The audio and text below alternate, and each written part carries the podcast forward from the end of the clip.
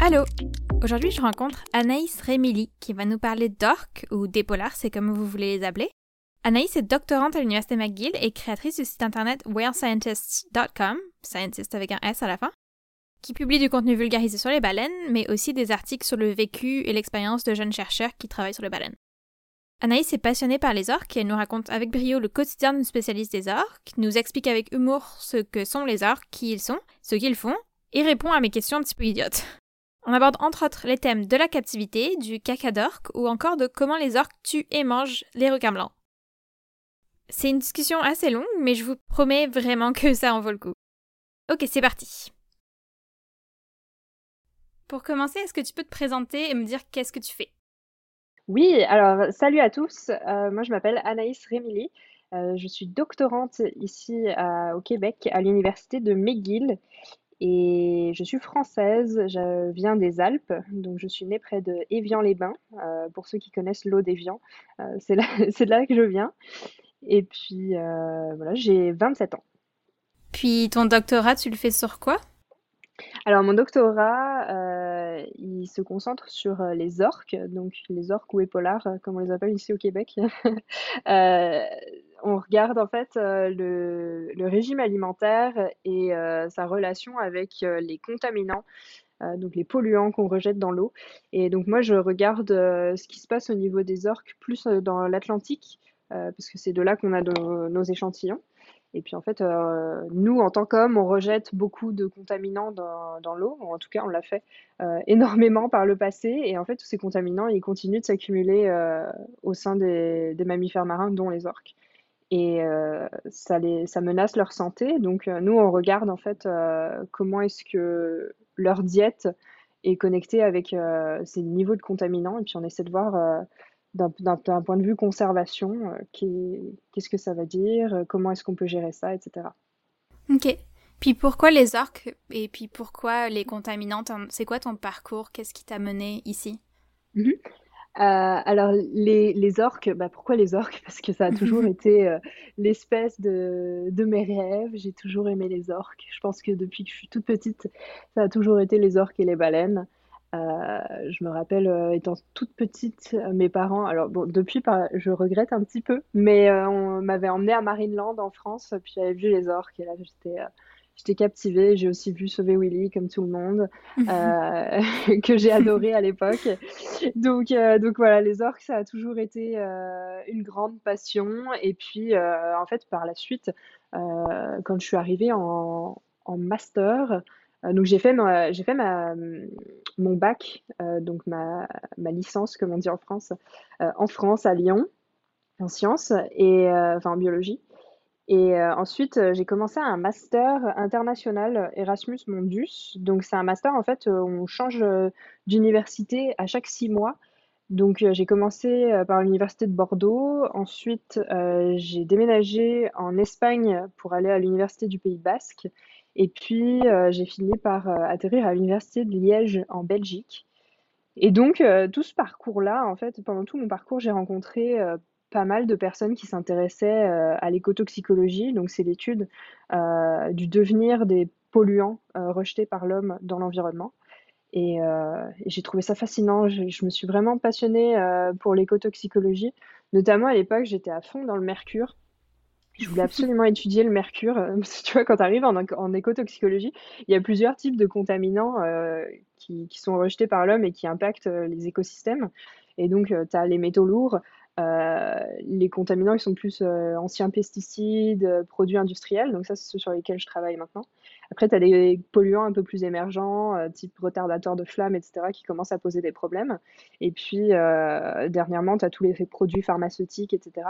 Et, et moi, au début, j'étais vachement branchée mercure. Je me suis dit, oh là c'est trop génial, je vais étudier le mercure dans les mammifères marins. Et puis, au final, j'ai fini par travailler plus sur les pesticides et les produits industriels.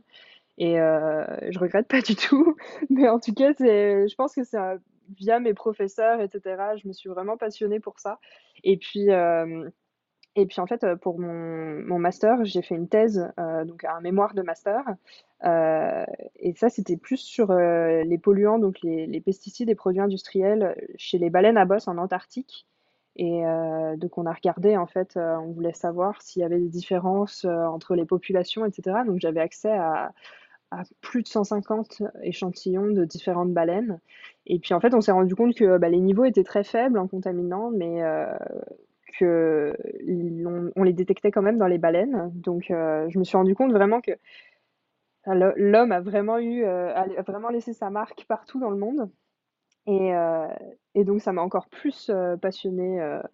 Enfin, ça m'a encore plus intéressé. et je me suis vraiment lancée à fond dans l'écotoxicologie. Et puis, quand on m'a proposé mon projet de, de thèse de doctorat qui était sur les orques et sur les polluants qui m'intéressaient. Euh, là, franchement, je me suis dit, c'est bon, c'est un signe, fonce, c'est le destin, c'est parti. Et donc, euh, j'ai fait mes valises et je suis arrivée au Québec comme ça. Ok, donc, comme quelqu'un t'a contacté de McGill? Euh, alors, c'est d'abord, c'est moi qui ai contacté quelqu'un. En fait, c'est un chercheur, il s'appelle Jean-Pierre Desforges. c'est un chercheur canadien. Et puis, je l'avais rencontré à une conférence au Danemark, une conférence sur les mammifères marins, pendant que moi, je faisais mon master.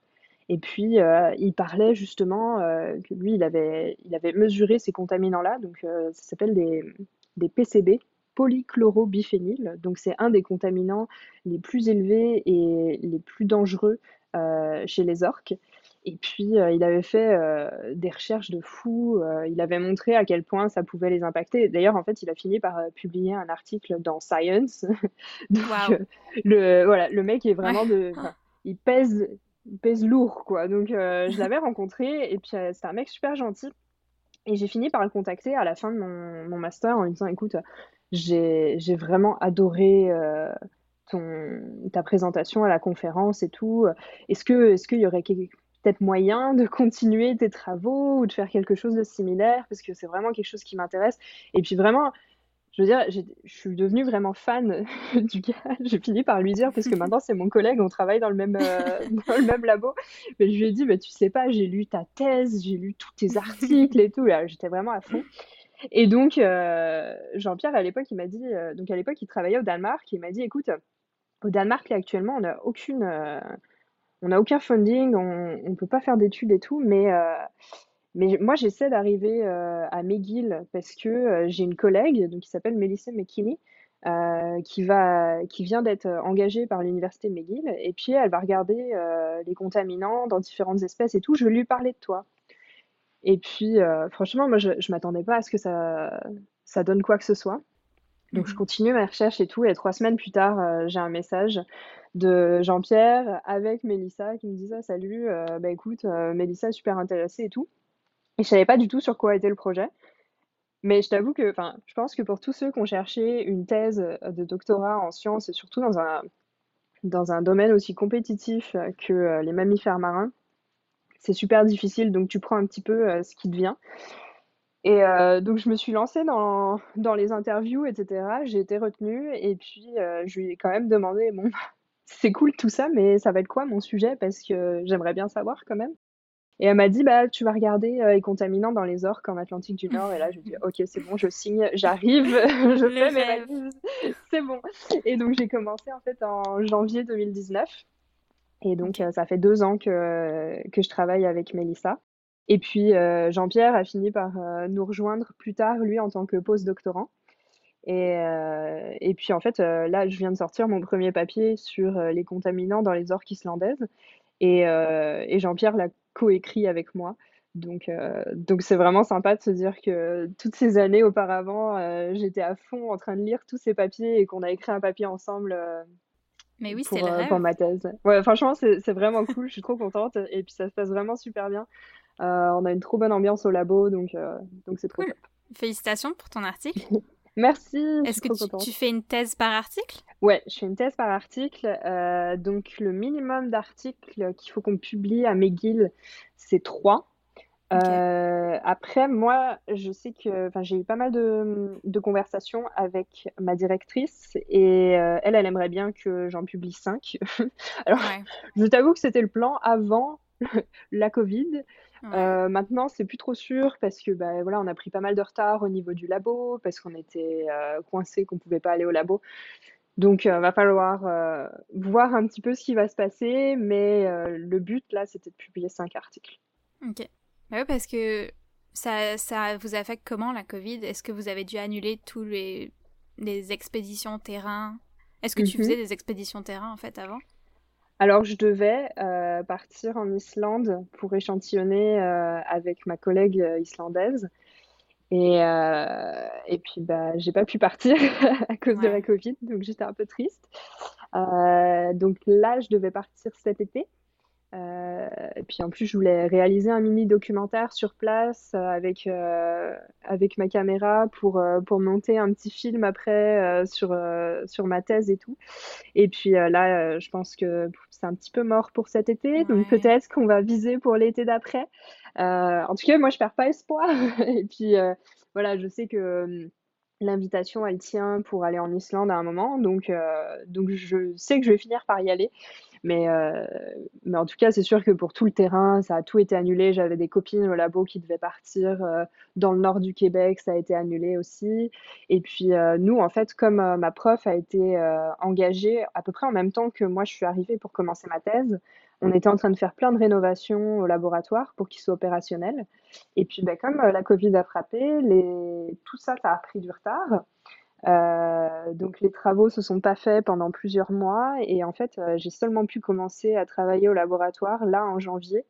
Euh, donc heureusement j'avais pu faire une partie de labo avant la Covid à, à Ottawa. Je travaillais au gouvernement du Canada.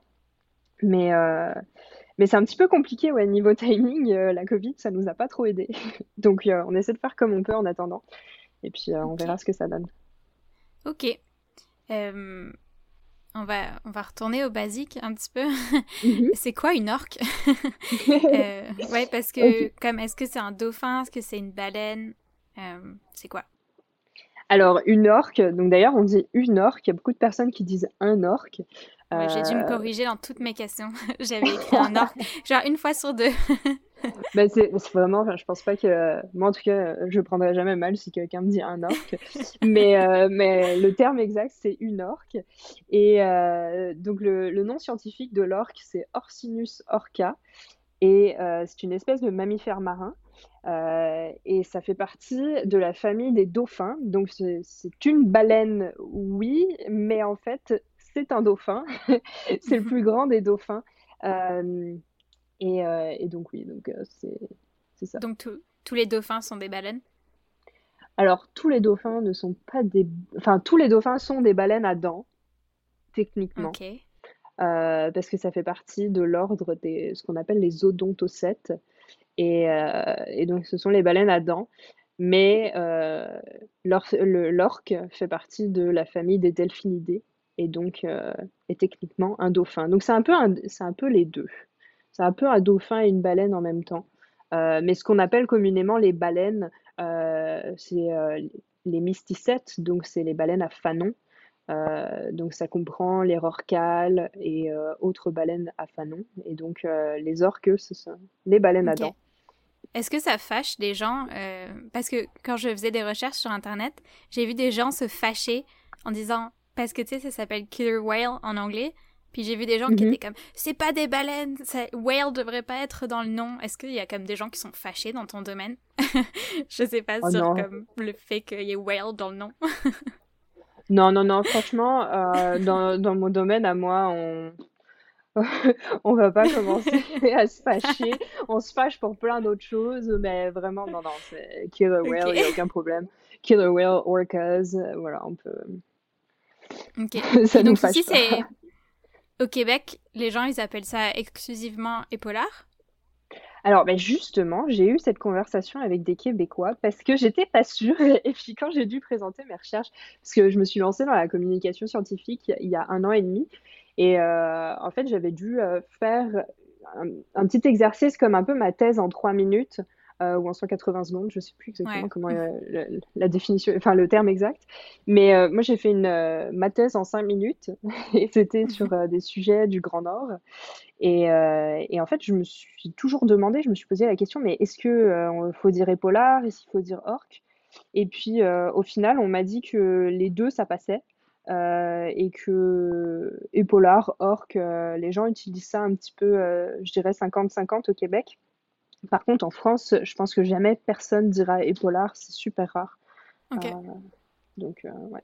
Ok, tant mieux parce que j'avais j'avais peur de devoir changer toutes mes questions pour épaulard, puis ça me vient pas du tout naturellement, donc tant mieux. C'est ça, parce que euh, ce que j'allais dire, moi, épaulard, ça me vient pas du tout naturellement, donc c'est moche. je suis très contente. De... c'est épaulard, c'est comme. Épaulard, ouais, je suis pas très fan. Mais orque, ça me va très bien. orque, c'est comme ça, ça, je sais pas, ça fait comme mystique, beau. Je, ouais, je suis d'accord avec toi, totalement. Euh, ok, euh, question peut-être un peu bête, mais pourquoi les orques sont noirs et blancs? Ou noirs et blanches? Alors les orques, elles sont noires et blanches. En fait, c'est ça leur sert de camouflage euh, pour leur proie. Donc en fait, c'est un peu comme euh, le, même principe que pour les avions militaires. Euh, en fait, elles vont avoir une couleur claire en dessous. Parce que quand les poissons vont regarder au-dessus et qu'il va y avoir de la lumière, avoir du blanc, ça va un peu comme camoufler l'orque. Et puis, bah, par la même, de la même manière, la coloration noire euh, si le poisson est au-dessus ou si le phoque ou, autre proie est au-dessus de l'orque, elle va moins voir euh, l'orque parce qu'elle sera sombre sur du sombre. Donc, euh, donc en fait, c'est super pratique comme technique de camouflage et ça marche super bien. Et puis en plus de ça, la coloration blanche et noire, ça casse un peu la grande taille du corps de l'orque et puis ça va lui donner une apparence un petit peu plus petite et moins menaçante euh, pour la proie. Donc euh, c'est une ah. super technique qui va lui permettre en fait euh, d'arriver proche de sa proie et de pouvoir, pouvoir la manger. C'est un peu comme ces robes, je sais pas si tu connais les robes où comme la taille est dessinée comme en noir, puis c'est découpé en blanc sur les côtés pour paraître Totalement. petit. En fait, c'est le même exactement ça. c'est exactement ça. Et en fait, ça marche super bien parce que euh, les, les, poissons et autres proies, genre les phoques, ils y voient que du feu. Et puis, euh, bon, bah, ça, se finit mal pour eux. Mais euh, en tout cas, pour l'orque, ça se finit très bien, quoi. c'est drôle parce que, ouais, pour moi, c'était c'était contre-intuitif parce que c'est super beaucoup bah c'est très contrasté puis ça mais ça fait beaucoup de sens quand tu l'expliques puis c'est intelligent. Bah, c'est intelligent. c'est pas comme s'il l'avait choisi. non, non, non, ils l'ont pas choisi. Bah, c'est vraiment, c'est ça aussi euh, qui est intéressant avec l'évolution. C'est un tas de, de, mutations qui sont arrivées au hasard, qui, euh, qui ont conféré ou non un avantage sélectif. Et puis, bah, dans le cas de l'orque, euh, cette espèce de camouflage noir et blanc, ça leur a apporté un avantage sélectif super important. Et puis, c'est pour ça que c'est resté et que, qu'elles sont restées comme ça, quoi. Ok. Est-ce que tu as déjà touché un orque? Est-ce que c'est doux? Parce que c'est comme. C'est brillant, puis tout ça, alors on s'imagine que ça serait vraiment doux. Mhm. Est-ce que c'est doux? Alors, je n'ai jamais touché d'orque. Euh, j'ai touché d'autres cétacés parce que j'ai j'ai fait des nécropsies, donc c'est des autopsies euh, sur des mammifères marins. Euh, donc j'ai touché de, de, la peau de dauphin, de marsouin, etc. Et alors je dis ça, mais je, dis, je, mens un petit peu parce que j'ai vu de la peau d'orque sur une biopsie, mais bon, j'imagine que ça compte pas beaucoup parce que c'est la taille de mhm. mon petit doigt. Euh, mais en tout cas, c'est, je sais que c'est hyper doux. Et puis, euh, en fait, c'est le but aussi, c'est que ce soit doux pour que l'eau, elle glisse bien, puis qu'il euh, soit super hydrodynamique. Donc en fait, ils ont euh, ce qu'on appelle le cellular turnover. Ils ont un, renouvellement cellulaire au niveau des, cellules de la peau qui est super rapide et qui va leur permettre en fait de toujours avoir des nouvelles cellules toutes fraîches et toutes lisses euh, pour pouvoir mieux glisser dans l'eau. Ok, cool. Puis donc tu m'as dit que les orques avaient des dents comme les autres dauphins. Euh, mm-hmm. pourquoi, pourquoi des dents puis pourquoi si pointues? Alors, eh ben, ça a des dents super pointues, mais est-ce que tu savais que euh, l'orque, en fait, ça mange, ça mâche pas sa nourriture. Non. Donc ses dents, elles lui servent pas du tout à mâcher. C'est pour ça que d'ailleurs ses dents sont pointues. Il n'a pas de molaires pour pouvoir broyer sa nourriture. En fait, ses dents, elles vont lui servir à déchirer euh, la chair de ses proies. Génial. Et puis euh, attraper des petits morceaux comme ça. Mais en fait, l'orque après va pas mâcher du tout. Elle va juste avaler tout cru, tout rond. Et, et d'ailleurs, c'est un, phénomène qui est ultra intéressant pour les orques qui mangent uniquement du poisson. Euh, elles vont, comme elles mâchent pas, euh, et que le poisson en général c'est suffisamment petit pour rentrer directement dans la bouche, En fait, l'orque, a développé une technique, elle va euh, sucer le poisson directement. euh, et en fait, le frottement des écailles de poisson au fur et à mesure, ça finit par user ses dents. Et donc, il arrive que euh, quand tu trouves une, une orque un petit peu âgée, une orque spécialiste euh, des poissons, en fait, ils ont presque plus de dents. Parce qu'à force de sucer des poissons, eh ben, ça, ça finit par, euh, par créer une espèce d'érosion au niveau des dents. Et euh, ils ont presque plus de dents à la fin. Ok, waouh. Mais attends, les orques, ça mange des gros animaux quand même, non? Ça mange comme... Bah, pas tous, mais il y en a qui mangent d'autres mammifères. Donc ça veut dire qu'ils Ouais. avalent ça tout rond avec les os puis tout ça? Alors, ben non, ils vont, en fait, leurs leurs dents vont les aider à déchirer euh, les, les parties de chair. Et puis, ils vont avaler la chair tout rond. Euh, après, pour les os, bon, bah, je sais pas exactement. Je t'avoue que sur les petits os, je pense qu'ils avalent ça tout rond. Puis qu'après, oui, d'ailleurs, ils avalent ça tout rond, puisqu'on en retrouve des fois dans, leur, euh, dans leurs estomacs. Euh, donc, si c'est des petits os, je pense que ça passe sans problème. Euh, après, pour les gros os, je pense qu'ils les laissent derrière et puis que c'est les charognards qui se, qui s'en occupent. Ok, intéressant. Est-ce que ça fait du bruit, des orques? Est-ce que c'est comme un dauphin? Est-ce que ça fait un bruit similaire au dauphin? Oui, alors euh, ça, enfin alors, alors non, ça fait pas du tout un bruit similaire au dauphin. Euh, c'est plus euh, le dauphin, ce sera plus euh, vraiment des clics. Euh, je sais pas si, si tu as déjà entendu un dauphin, Ouais, mais ouais. je vais pas, je vais pas te l'imiter parce que je t'avoue que j'ai pas envie de me ridiculiser à fond. Je l'entends dans ma tête, puis j'ai hésité à faire Ah, une c'est imitation, mais je pense que je suis pas capable. Ouais, pareil, je suis incapable de faire une imitation. Mais en tout cas, le dauphin, c'est un peu plus euh, comme une espèce de crissement avec des, des petits clics. Allô, c'est encore moi, Lise du futur. Voilà des bruits de dauphin.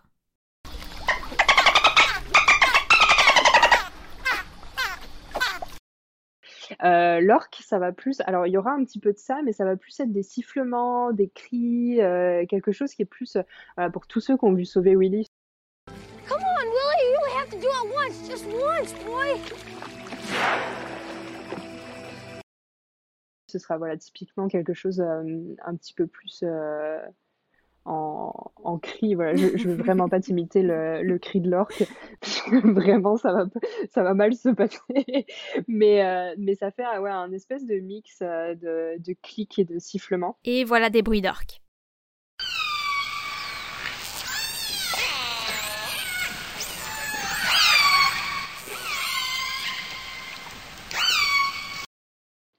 Et en fait, ça va, varier en termes de, volume et de longueur d'onde, de fréquence, etc. Et puis, euh, les scientifiques, ils vont se servir de ces cris et de ces vocalisations pour euh, différencier différents groupes ou pods qu'on appelle, euh, donc des différentes matrilignes, différentes familles d'orques, parce que en fait, ils partagent pas tous le même dialecte. Et donc, selon les cris qu'ils adoptent, euh, on va pouvoir euh, être capable de dire ah bah tiens ça c'est des orques qui viennent plus d'ici, ça c'est des orques qui viennent de cette famille, etc. etc. Donc comme, comme chaque famille a son propre langage, donc c'est comme quelque chose que le bébé orque va apprendre de sa maman? Tout à fait. Ouais. Alors c'est pas tout à fait comme un langage, je dirais que c'est plus comme un dialecte euh, parce que je pense qu'ils se comprennent tous plus ou moins Mm, entre eux. Euh, mais vraiment chaque famille a son petit euh, son petit dialecte à elle. Euh, et d'ailleurs c'est hyper intéressant parce que je pense qu'on en parlera un petit peu plus tard, mais d'un point de vue reproduction. ça rentre en jeu pas mal le terme de, le, le fait qu'ils aient des, des dialectes Ouais, bah différents. on peut en parler maintenant. Ça rentre en jeu comment? Alors, bah, parce qu'en fait, euh, c'est une méthode que les orques ont adoptée pour euh, minimiser les risques euh, de inbreeding. Alors, attends, en français, c'est consanguinité. Ouais, c'est ça. Donc, pour minimiser la consanguinité, les orques femelles ont plus tendance à choisir un mâle qui a un dialecte super différent d'elles. Comme ça, elles sont sûres que c'est un mâle qui vient d'une famille génétiquement éloignée de la leur. Et donc, comme ça, elles vont minimiser, minimiser le risque de consanguinité. Donc, euh, donc ça rentre en jeu l'histoire des dialectes euh, justement pour ça. Ok, donc est-ce que les est-ce que les, les mâles ou les femelles voyagent beaucoup pour aller trouver un partenaire? Genre pour être pour être loin puis trouver un partenaire avec un ADN vraiment différent? Alors en fait, ça va ça va vraiment dépendre, heu, de la de la région dans laquelle on se trouve et et puis du type d'orque qu'on peut rencontrer. Heu, mais en général, quand on parle par exemple des orques résidentes, donc c'est les orques qu'il y a plus du côté pacifique, heu, du Canada. Heu, c'est des orques qui vont, se rencontrer famille entre familles plusieurs fois, par année et puis, heu, bah, ça va être un petit peu, heu, la présentation des orques femelles et mâles qui pourraient potentiellement, heu, hem, se reproduire. Et comme c'est des familles qui sont assez éloignées, mais qui restent dans la grosse population des orques, résidentes, elles vont pouvoir, se mélanger comme ça. Et après au niveau d'autres régions où c'est vraiment moins structuré, heu, on peut avoir, des orques solitaires ou des petits groupes d'orques qui vont se trouver de temps en temps et puis il va y avoir, hem, une femelle d'un groupe qui va aller, voir un mâle d'un autre groupe et ils vont faire leur affaire de leur côté, puis après ils vont retourner dans leur famille. OK. Donc à chaque fois que la femelle elle veut faire un bébé, bah que je veux dire Mmh qu'elle est dans la saison des amours, je sais pas comment ça fonctionne chez les orques, elle, elle change de mâle, elle doit en trouver un nouveau, ou alors est-ce qu'elle peut retourner vers le même? Alors en général, heu, les orques, elles sont polygames, heu, donc heu, ça les dérange pas de d'en voir plusieurs. C'est j'ai pas vu de cas de d'orques femelles qui retournent voir le même mâle. Ok. et je pense que c'est aussi, hem, dans un but vraiment de brassage des gènes pour être sûr qu'il y ait aucun problème de consanguinité et cetera. Elles vont vraiment aller, heu, dans la diversité et puis, heu, choisir des mâles différents, heu, assez éloignés de leur famille pour être sûr qu'il y ait aucun problème, par la suite. Puis est-ce qu'il y a des critères de beauté, mettons de beauté? T'sais, il y a dans, Chez beaucoup d'animaux, c'est quand même le mâle le plus gros qui va euh, avoir le plus de succès. Est-ce que ça marche aussi comme ça chez les orques? Alors écoute, j'ai je me suis penchée sur la question un petit peu plus tôt et puis j'ai pas trouvé de de preuves ou quoi qui disaient que, heu, si leur aileron est de cette forme-là, peut-être que ça ira mieux. Heu, j'ai j'ai pas trouvé de de critères de beauté, heu, chez les orques mâles. Ok. Alors, heu, j'ai juste trouvé, voilà, le le fait que s'ils avaient des des cris différents, c'était plutôt attractif pour la femelle. Ok. Ok. Puis euh, une fois que les orques femelles ont des bébés, comment ça se passe? Est-ce que les bébés restent longtemps avec leur maman? Alors les bébés restent super longtemps avec leur maman. Hem, donc déjà il faut savoir que les femelles, elles deviennent adultes, donc ça veut dire en âge de se reproduire vers à peu près 15 ans. Heu et puis à partir de cet âge-là, elles vont avoir des périodes de fertilité espacées de 3 à 16 mois à peu près et puis, heu, pendant ces périodes de fertilité, donc elles vont pouvoir aller rencontrer un mâle et puis, hem, commencer à se reproduire et ensuite elles vont attendre leur bébé pendant 15 à 18 mois Wow. Heu et ouais, donc ça fait ça commence à faire, à faire long et puis, ensuite, elles vont donner naissance à leur bébé et puis elles vont attendre super longtemps, jusqu'à 5 ans, avant de pouvoir se re-reproduire parce qu'en fait, elles vont s'occuper de leur bébé vraiment super longtemps.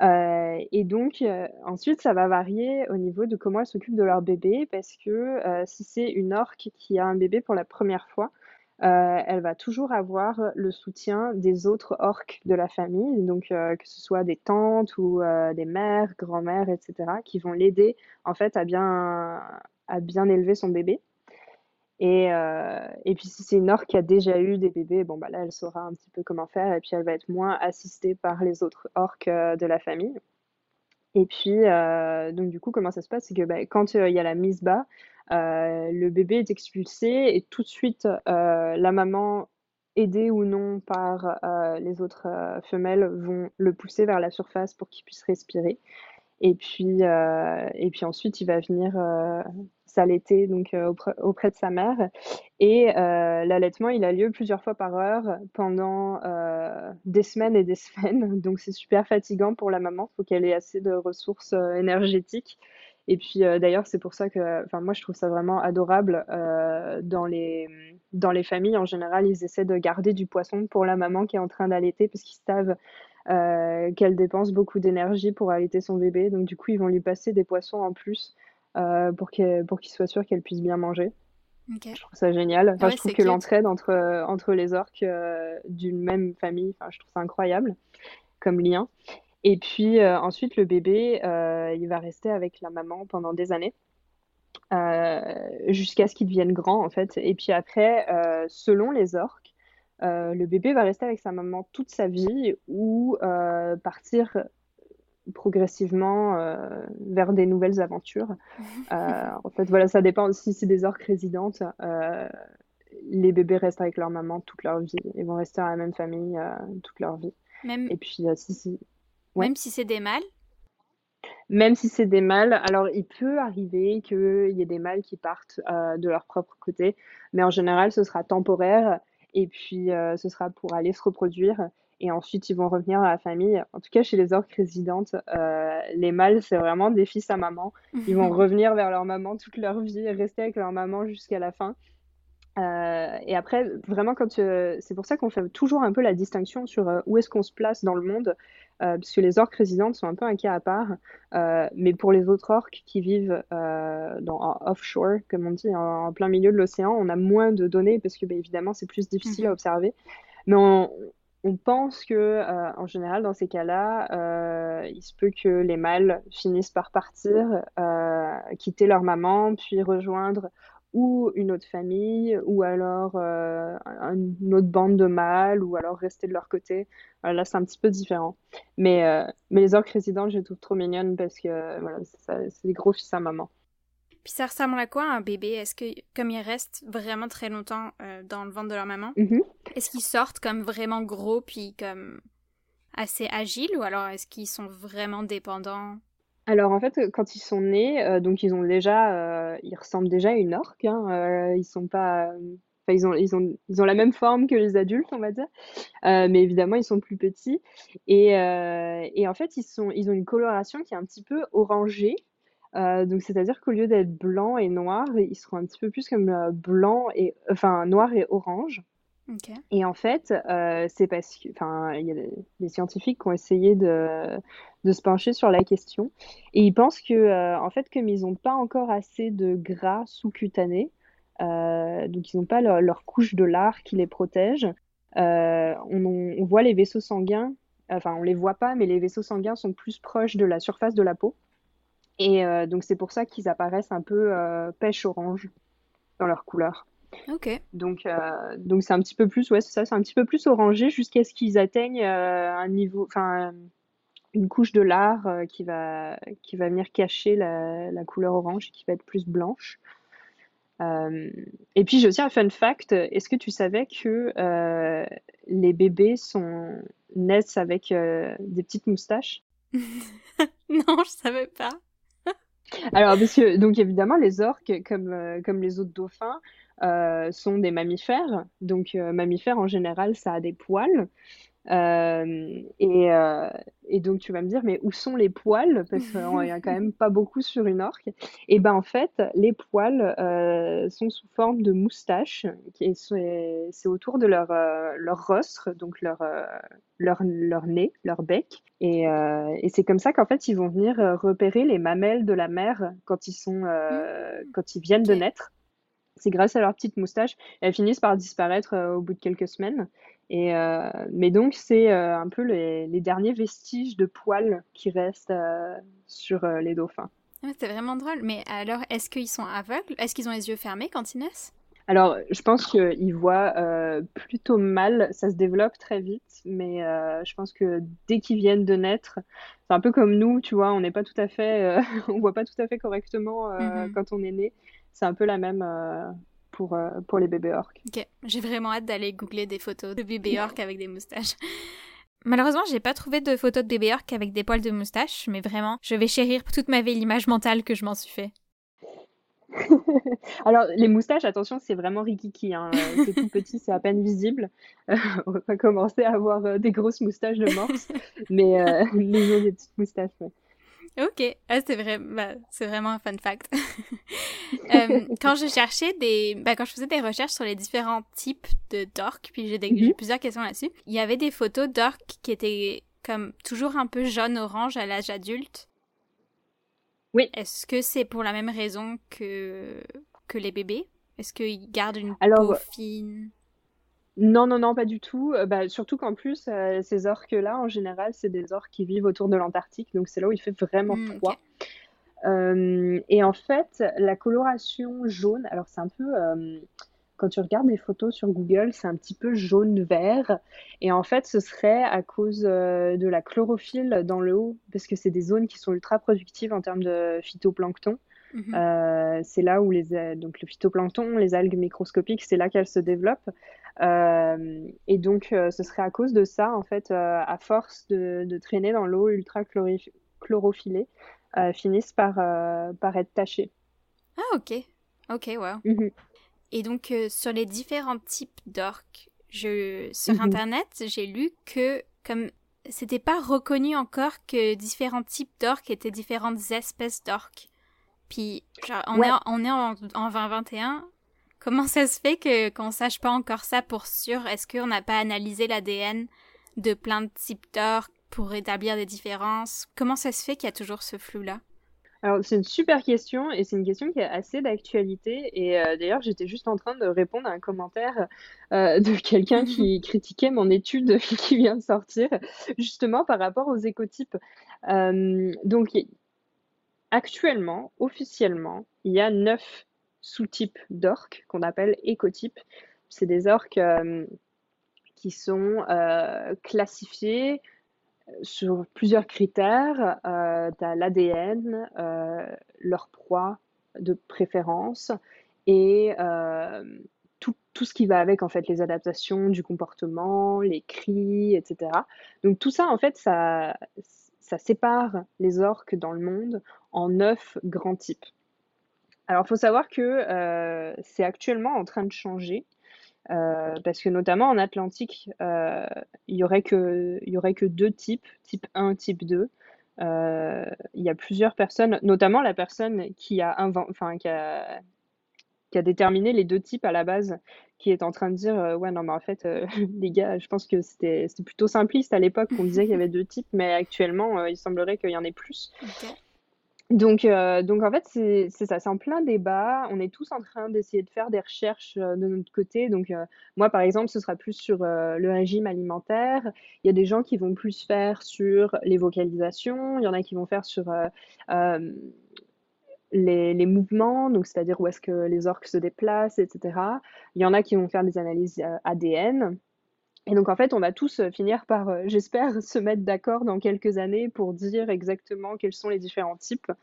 Mais, euh, mais c'est ça, donc c'est en, plein, en pleine réflexion. Puis après, tu as des sous-types, donc tu as les résidents, par exemple, en, en Colombie-Britannique. Puis tu as les résidents du Nord, les résidents du Sud. Donc c'est vraiment, c'est hyper complexe quand tu commences à te pencher un petit peu sur la question. Parce qu'après, tu as d'autres populations qui sont vraiment à part, qui seraient censées être dans des types mais qui en fait euh, sont un peu comme leur propre type à elles. Donc par exemple, il y a les orques euh, de Méditerranée. Euh, donc il existe des orques en Méditerranée, puis c'est un peu leur propre, un peu bande à part. Mais personne n'a vraiment encore déterminé de type pour ces orques-là. Donc c'est hyper hyper compliqué quand tu te penches sur la question. Et puis en fait, c'est une question qui est super difficile à répondre parce que autant dans l'hémisphère nord, euh, où on a quand même pas mal accès aux orques, notamment euh, en Norvège, où les orques sont très proches des côtes, ou en Islande, ou en Colombie-Britannique, côté Pacifique. Euh, on a vraiment accès aux orques tout au long de l'année. Mais il y a des zones, notamment dans l'hémisphère sud, pour lesquelles on a absolument zéro accès. Quoi. Donc tout ce qui est autour de l'Antarctique, c'est super compliqué parce que bah, déjà, il faut, les, il faut les équipes sur place. Euh, et puis, tu peux pas observer les orques tout au long de l'année, donc c'est aussi difficile. Donc, euh, c'est vraiment un, travail de fou. Euh, mais il y a beaucoup de gens voilà, qui, accumulent des bases de données, notamment ADN, sur le plus d'orques possible. Donc, même quand il y a des échouages d'orques, qui récupèrent des données d'ADN, etc., pour essayer de faire une énorme base de données et puis essayer de, de pouvoir répondre à cette question justement, est-ce qu'il y a une espèce d'orque des sous-espèces Est-ce qu'il y a plusieurs espèces d'orques? Euh, Pour l'instant, on n'a pas encore les réponses aux questions. Et euh, d'ailleurs, c'est un terme, enfin, c'est un, un sujet un petit peu d'actualité parce que euh, récemment, il y a un type qui fait débat, c'est le type D en Antarctique. Donc, c'est c'est un type d'orque qui est vraiment différent. Si tu veux aller voir sur Google, ils ont ils ont vraiment, tu vois, la tache au-dessus de l'œil qui est différente, ils ont un peu une forme différente. C'est un peu les, les underdogs des orques, euh, des orques d'Antarctique. Et en fait, euh, il y a plusieurs scientifiques qui pensent que ça, ça pourrait être une espèce complètement à part. Et, euh, et donc là, ça, ça arrivait un peu dans l'actualité parce que les scientifiques ont enfin commencé à entamer des recherches d'ADN sur ces orques-là. Donc on devrait avoir les résultats d'ici, je ne sais pas, peut-être un an ou deux, pour savoir si oui ou non c'est une espèce à part ou pas. Ok. Puis ce flou-là, est-ce que... Pardon, vas-y. Non, mais je disais, moi j'ai super hâte de savoir bah parce que c'est hyper intéressant. Surtout, t'imagines, c'est une nouvelle espèce d'orque. Ce serait quand même euh, énorme breaking news. J'ai googlé ça, puis bah, je veux dire, avec mhm. mes yeux profanes, je vois pas vraiment beaucoup de différence, sauf que la tâche est plus petite. ouais, c'est ça. Mais tu vois, ah, puis le front plus gonflé. Ouais, c'est ça, ils ont trop une tête différente, tu vois. Oui, en fait, euh, ça ressemble un peu à des belugas, non? Mais comme noir et blanc Ouais, un petit peu. Ouais, c'est un peu ça. Avec une petite tache blanche au-dessus de l'œil. Mais ils sont trop mignons, tu vois, mais eh euh, je j'ai trop envie de savoir si c'est une espèce à part ou pas. Et puis, si c'est le cas et que c'est vraiment une espèce à part, euh, là, ça va, ça va réenflammer le débat sur euh, est-ce qu'il y a plusieurs sous-espèces, est-ce mhm. que non, etc. Et, et d'ailleurs, en termes de conservation, c'est hyper important parce que l'orque, il faut savoir que sur la Bible un peu de, des espèces en danger, ça s'appelle le IUCN Red List. Mhm. Euh, puis c'est un peu la, ça, la Bible mondiale sur quelle espèce est en danger, quelle espèce ne l'est pas, etc. Euh, en fait, ils sont incapables de conclure sur l'orque en tant qu'espèce euh, globale parce qu'on n'a pas assez de données. et donc, c'est un peu le problème qu'on a actuellement, c'est qu'il faut plus de recherches sur les orques. Alors que c'est déjà une espèce qui est assez euh, étudiée, mhm. mais justement, elle est super étudiée dans les endroits où on a accès aux orques facilement, donc c'est-à-dire euh, Colombie-Britannique, Norvège, etc. Euh, mais il y a plein d'endroits du monde où il y a des orques qui sont pas du tout étudiés, et donc on n'a pas assez de données pour être en termes de dire, bah oui, c'est une espèce menacée ou non, c'est pas une espèce menacée. Et, mais il y a deux populations d'orques en particulier qui sont listées dans le IUCN Red List. Et, euh, et c'est euh, les résidentes du Sud, donc celles qui vivent autour de l'île de Vancouver, et, euh, et les orques du détroit de Gibraltar, notamment, je ne sais pas si tu as vu récemment, il y a eu des attaques de bateaux au large de Gibraltar par des orques c'est un sujet qui a fait énormément de débats en Europe parce que euh, bah, tu as tout le monde qui met un petit peu son grain de sel. Oui, moi je pense qu'ils ont attaqué des, des pêcheurs parce qu'ils leur ont volé leurs poissons ou blablabla. Bla, bla, bla, et, euh, et, donc actuellement, on ne sait pas tout à fait pourquoi il y a eu des attaques euh, d'orques. Il semblerait que ce soit des juvéniles qui attaquaient un bateau, enfin plusieurs bateaux en, dans, dans ce cas-là. Mais euh, donc, ça, ils font partie d'une euh, d'une population qui est ultra menacée parce qu'en fait, c'est une population qui euh, se nourrit de, de thon. Mais la surpêche a quasi décimé les populations de thon autour de Gibraltar et donc ces orques-là bah, meurent un peu de faim. Et donc, c'est pour ça qu'elles sont en danger critique d'extinction. Donc, les dangers pour les orques, ça serait plus la surpêche puis les polluants, la pollution? Alors, euh, c'est ça le problème, c'est que les pauvres orques, elles ont quand même pas mal de, pas mal de menaces qui, euh, qui, viennent, euh, qui viennent les déranger. Donc, on a tout ce qui est surpêche, comme tu as dit. pollution, c'en est, est une grosse aussi. changement climatique, c'est important parce que tu as beaucoup de proies qui vont migrer vers le nord, mmh parce qu'avec le réchauffement des océans, etc., euh, beaucoup d'espèces de poissons qui vont migrer et donc les orques euh, vont devoir suivre les poissons, peut-être entrer en compétition avec d'autres espèces qui chassent les mêmes poissons et donc ça va créer des problèmes euh, de sous-nutrition. ou alors ça va complètement ruiner les écosystèmes parce que les orques vont arriver et vont en fait agir comme des espèces invasives et puis vont, euh, vont manger mm. toutes les ressources. Et puis euh, les autres mammifères marins, euh, comme je sais pas, les belugas ou les narvals, vont, vont pas pouvoir se nourrir suffisamment. Donc là, c'est encore tout un autre problème. Mais donc, donc le changement climatique.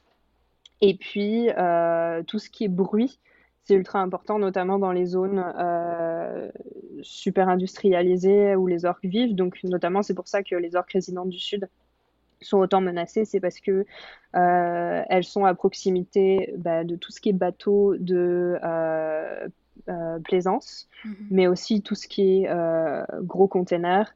Et donc, ça fait un bruit pas possible. Et puis, comme les orques voilà, se servent de l'écolocalisation pour se déplacer, pour se nourrir, pour communiquer, etc., ça va un peu comme les aveugler. Et puis, elles vont pas pouvoir se, se nourrir correctement en plus d'ajouter euh, un stress pas possible sur, euh, sur la population. Donc là, ça, va être une autre, euh, une autre menace pour la survie des orques. Ok. Puis toi, comme tu étudies les... Comment tu as appelé ça les... Les polluants chez les, les PCB. Les PCB. ouais, c'est ça, les polluants. C'est quoi, puis ça vient d'où, ça? Ok. Euh, alors, les PCB, eh ben, c'est un des groupes euh, de contaminants que j'étudie. En fait, euh, les contaminants que j'étudie, on appelle ça les, les polluants persistants organiques. donc, c'est une classe de, de polluants qui a été, pour la plupart, bannie depuis plusieurs années, mais qui continue de s'accumuler dans l'environnement.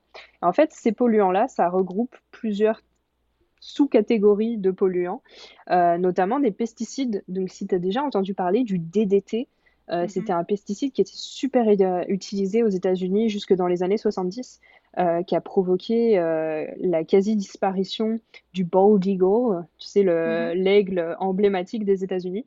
voilà, notamment parce que c'était un pesticide super efficace, mais il, il rentrait dans dans les cours d'eau, euh, les rivières, etc., via le ruissellement euh, de l'agriculture.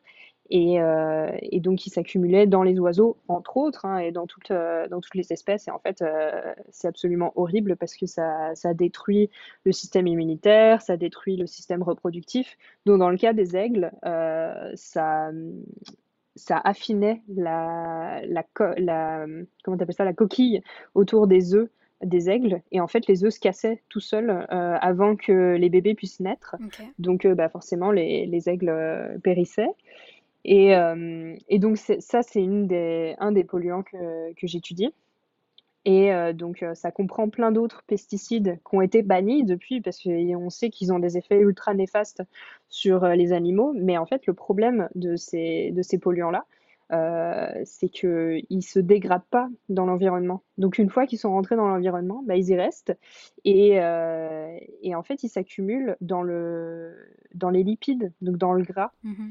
Et euh, bah, le problème des orques et des autres mammifères marins, c'est qu'ils ont une couche de gras énorme pour les protéger justement des températures froides de l'eau.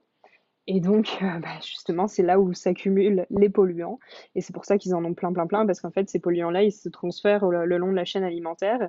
Et puis, à chaque fois que tu te fais manger par euh, l'échelon d'après, euh, non seulement tu accumules les mmh polluants de ton régime alimentaire, mais en plus, tu accumules des polluants via ton environnement.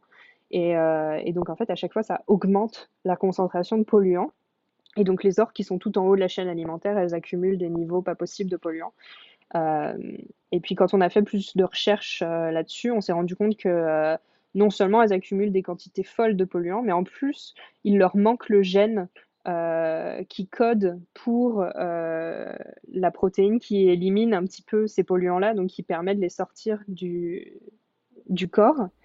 Et donc, ils peuvent pas se débarrasser de ces polluants-là. Et ils, les, ils, continuent de les accumuler. Et en fait, ça peut créer des gros problèmes, euh, notamment au système, immunitaire. Donc, ils peuvent plus se défendre contre des parasites ou des maladies. Et puis après, euh, au bout d'un certain seuil, ils peuvent plus se reproduire correctement. Donc, ça crée des gros problèmes de fausses couches. Euh, comme ces polluants-là se transfèrent aussi à, au bébé via le lait, parce que le lait est ultra riche en lipides. Donc forcément, les lipides avec les polluants finissent dans le bébé, donc ça peut créer des problèmes de choc toxique au niveau des bébés qui finissent par mourir. Donc c'est vraiment, c'est vraiment des polluants un peu, un peu cracra, c'est pas top pour les orques. Et, euh, et donc moi c'est là-dessus que je me penche. Euh, voilà, donc on mesure euh, les différents polluants dans les orques pour essayer de voir si elles sont à risque ou pas, qu'est-ce qu'on pourrait faire niveau conservation, etc. Puis donc pour étudier ça, est-ce que tu étudies des, des, des échantillons de graisse ou alors des échantillons de sang? Qu'est-ce que tu étudies alors concrètement? Alors, c'est une super question. concrètement, voilà, c'est difficile d'avoir accès à des échantillons parce que ce sont des orques en liberté. Donc, euh, tous les, échantillons de sang, c'est super difficile à obtenir parce que déjà, il faut avoir accès à une veine. Donc, euh, je t'avoue que l'orque dans la nature, c'est ultra compliqué. Euh, donc, en fait, ce qu'on va faire, c'est que on va collecter des biopsies. donc, des... en fait, on va prélever comme une espèce de carotte à l'aide d'une flèche qui a un embout modifié qui fait un peu, un peu comme un petit tube. Euh, puis on va arriver en fait euh, prélever une carotte de, peau avec le gras sous-cutané, donc le lard. Et puis c'est le lard qu'on va utiliser pour, euh, pour mesurer les polluants parce que c'est là où ils s'accumulent. Donc donc c'est comme ça qu'on mesure les, les, quantités en polluants. Donc en fait ça va pas faire mal à la baleine. c'est un peu comme une piqûre de moustique si tu veux. Mhm. On arrive donc en général c'est assez badass parce qu'on se promène ou avec une arbalète ou avec un fusil. Euh, et puis ça va venir voilà, prélever une petite, euh, une petite carotte. Mais euh, quand je te dis une carotte, c'est le plus gros que j'ai vu. C'est une phalange et demie de petits doigts. Et mes petites, j'ai des petites mains. Donc c'est vraiment, c'est pas très gros, mais après voilà, c'est ça qu'on va utiliser et, et, on va extraire par c'est un peu, euh, j'ai l'impression d'un peu d'être euh, un maître des potions quand euh, je suis dans mon labo parce qu'on va travailler avec plein plein de solvants pour essayer d'extraire les lipides, purifier tout ça et puis en fait finir par, un, par obtenir un petit cocktail de contaminants. Et puis on va mesurer ça avec des outils chimiques de pointe. Et puis ça va nous permettre de dire bah, voilà, s'il y a beaucoup de contaminants à l'intérieur du nord ou pas. Et puis, et puis voilà, ouais, c'est comme ça qu'on fait nos recherches. Ok. Puis est-ce qu'il y a des avenues de solutions pour les aider? Au niveau de la pollution? Alors, au niveau de la pollution, euh, pour les aider, euh, déjà pour celles qui de base se nourrissent de poissons, mais qui seraient amenées à consommer d'autres types de proies, comme par exemple des phoques, parce qu'il n'y a pas assez de poissons à manger. Euh, la solution simple, ce serait d'arrêter la surpêche pour qu'elles aient accès à des poissons qui sont moins pollués que des, or que des, des phoques. après, pour les autres, Bon, bah pour celles qui sont déjà polluées, c'est un peu tard. Euh, mais pour les autres, bah, ce serait vraiment voilà, continuer à euh, bien disposer de tous ces déchets toxiques qui existent encore. Donc, euh, on estime que actuellement, il n'y a que 10% des, de ces produits chimiques toxiques qui ont été déversés dans les océans. Mais il en reste encore plein qui sont stockés en attendant de pouvoir les éliminer. Mhm. Et, euh, et, donc ça, c'est un gros problème et il faut continuer les efforts pour euh, éliminer ça de manière euh, sécuritaire pour éviter que ça finisse dans les océans parce que ça pourrait être un, désastre. donc donc c'est un peu ça au niveau des, au niveau des, des mesures qu'on peut prendre là aujourd'hui pour, pour essayer de réduire la pollution. Tu me disais que les orques manquent ce gène qui aide à éliminer les polluants. Est-ce que les autres mhm. baleines ont ce gène-là? Alors, il semblerait que ce gène-là se soit perdu au niveau des cétacés. Euh, mais dans les autres mammifères marins, euh, les ours polaires, euh, qui sont pas du tout des cétacés, eux, ils ont ce gène. Il est, il est opérationnel chez, chez les ours polaires. Donc, et il, semblerait qu'il soit opérationnel chez les, les, phoques également, qui ne sont pas des cétacés. Donc euh, ouais, c'est ça. Ce serait juste au niveau des cétacés, euh, il y a plusieurs dizaines de milliers d'années que ce gène-là s'est perdu. Et puis euh, ils peuvent pas, ils peuvent pas. alors ils peuvent en éliminer une toute petite partie, mais pas suffisamment pour se protéger des effets néfastes de ces polluants. Ok. Puis donc, est-ce que ça réduit leur espérance de, de vie, tout ça? Est-ce que l'espérance de vie est calculée par son évolution dans le temps? Est-ce qu'on voit un changement là-dessus? Alors ça, c'est super difficile, c'est une super bonne question. Euh, mais c'est tellement difficile à évaluer parce que déjà, euh, tout le monde n'est pas tout à fait d'accord par rapport à l'espérance de vie. Et puis, ça dépend euh, des, des, populations aussi. donc, d'après les études financées par SeaWorld, les orques auraient une espérance de vie moyenne d'à peu près 42 ans. SeaWorld, c'est les exploitants des orques horribles? Oui. Donc, d'après les, les, études qui sont financées par eux, euh, les orques en, en, captivité ont une moyenne euh, d'espérance de, vie de 42 ans contre 42 ans dans, euh, en liberté. Sauf que euh, les études qui sont pas financées par SeaWorld euh, diraient que ce serait plus proche de 60 ans pour les mâles et 90 ans pour les femmes. Oui, évidemment, parce qu'ils ont intérêt à dire qu'ils vivent moins longtemps, comme ça ils, bah, ils ont des excuses quand leurs orques meurent super tôt, j'imagine. C'est ça. Oh. Donc euh, après, bon, euh, petite polémique à part, il semblerait que ce soit à peu près autour de 60 ans. Euh, mais j'ai quelques rares exemples d'orques pour lesquels on sait, enfin on a connu l'âge et qui sont mortes super super vieilles. Donc il y avait Granny, une matriarque d'une famille d'orques résidentes du sud. Elle, elle est morte à 106 ans donc euh, super, euh, super âgée. Et puis euh, une autre matriarque, Lumi, d'une autre famille d'orques résidentes du Sud, qui est décédée en, 2006, en 2008, et elle avait 98 ans. Wow. Donc, donc en fait, pour ces, pour ces orques-là, comme en fait on les suit toute l'année, et puis qu'on est capable à chaque fois de prendre des photos, de les comparer, de savoir quel orque est où, etc. Euh, on a un suivi vraiment dans le temps qui nous permet de savoir exactement quel âge les orques elles ont. Euh, et donc pour ça, c'est super. Euh, ça, ça aide beaucoup pour les recherches. Mais après, pour tout ce qui est espèces en liberté, bah, on ne sait pas trop trop parce que si tu vas en Antarctique, ça va être super difficile parce que personne connaît ces orques-là. Donc, euh, tu vas pas avoir un suivi de la population sur plusieurs années pour être à même de dire, bon, bah voilà, cette orque-là, elle a tel âge, etc., etc. Et comment vous faites pour, pour estimer l'âge d'une baleine? Est-ce que vous utilisez comme les techniques qui utilisent des résidus nucléaires, d'explosion nucléaire euh, non, alors tu peux euh, mesurer l'âge avec les dents, en fait, des, les dents des orques, enfin des, des, mammifères marins font un peu comme, euh, comme les arbres, tu sais, où chaque cercle, c'est mmh, une année.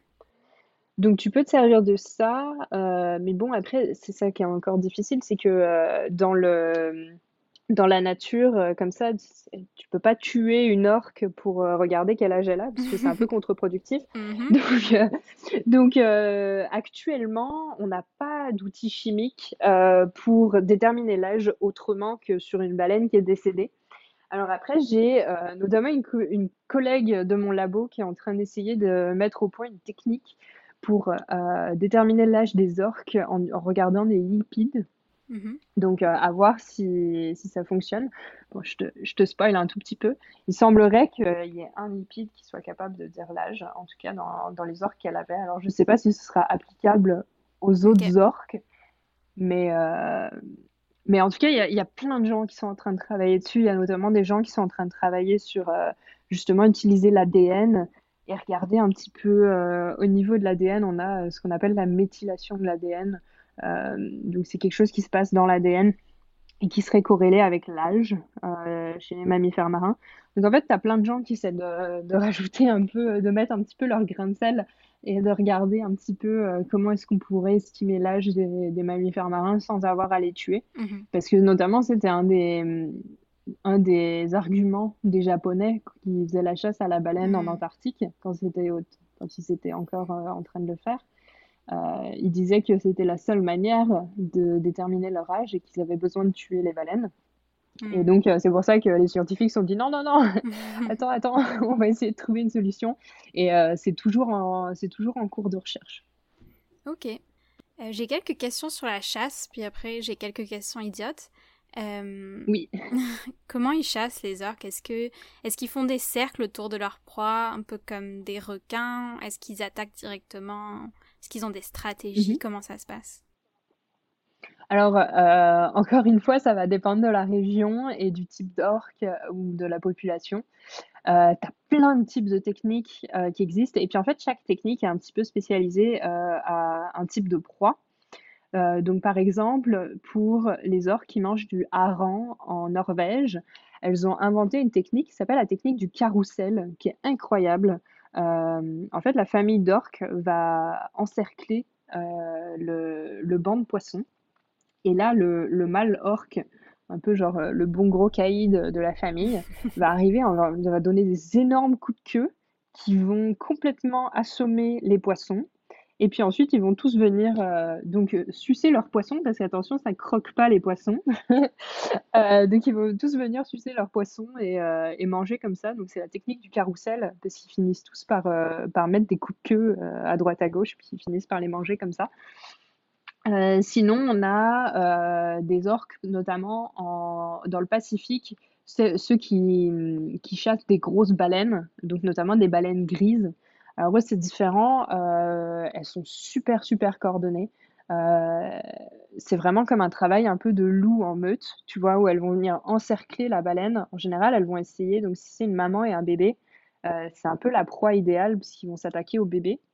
Et puis ils vont venir encercler le bébé et en fait essayer de le noyer, enfin plutôt de l'asphyxier euh, donc en fait, ils vont lui, un peu comme lui, lui sauter dessus, tu sais, comme quand tu essaies de noyer tes potes à la piscine. Je sais pas si tu l'as déjà fait. Oui. Bah en fait, non, je me suis surtout fait noyer plutôt qu'autre chose. voilà. Toi, tu étais le bébé baleine. C'est ça. Euh, mais donc, euh, donc en fait, voilà, ils se mettent dessus, ils mettent tout leur poids dessus un par un. et puis le bébé en fait peut pas remonter à la surface, donc il va finir asphyxié et puis il sera trop faible pour se défendre, auquel cas donc les orques vont commencer à le manger. Euh, mais tu as encore d'autres types super intéressants, notamment euh, au large du Chili, enfin non, sur les côtes chiliennes, tu as des orques, euh, c'est impressionnant, elles chassent les otaries et en fait, elles vont les chasser jusque sur la plage. Donc elles vont venir s'échouer volontairement pour venir attraper l'otarie jusque sur la plage. Et donc c'est des techniques qui sont ultra, ultra sophistiquées et qui prennent des années à, à apprendre pour les, pour les bébés orques parce que c'est super dangereux. Mais euh, hyper impressionnant en tout cas euh, la manière dont, dont, elles arrivent à attraper des otaries. Et puis après, j'ai un dernier exemple, c'est euh, en Afrique du Sud, des orques qui, qui vont s'attaquer à des requins blancs, figure-toi. ils vont arriver et en fait, ils vont retourner le requin, le mettre sur le, sur le ventre. Mmh enfin non, sur le dos du coup. Ouais. Et, et, ils vont arriver asphyxier, enfin pas asphyxier parce que le requin blanc peut peut respirer, mais ils vont venir lui mettre des coups dans les branchies. Donc ça va un peu comme l'assommer.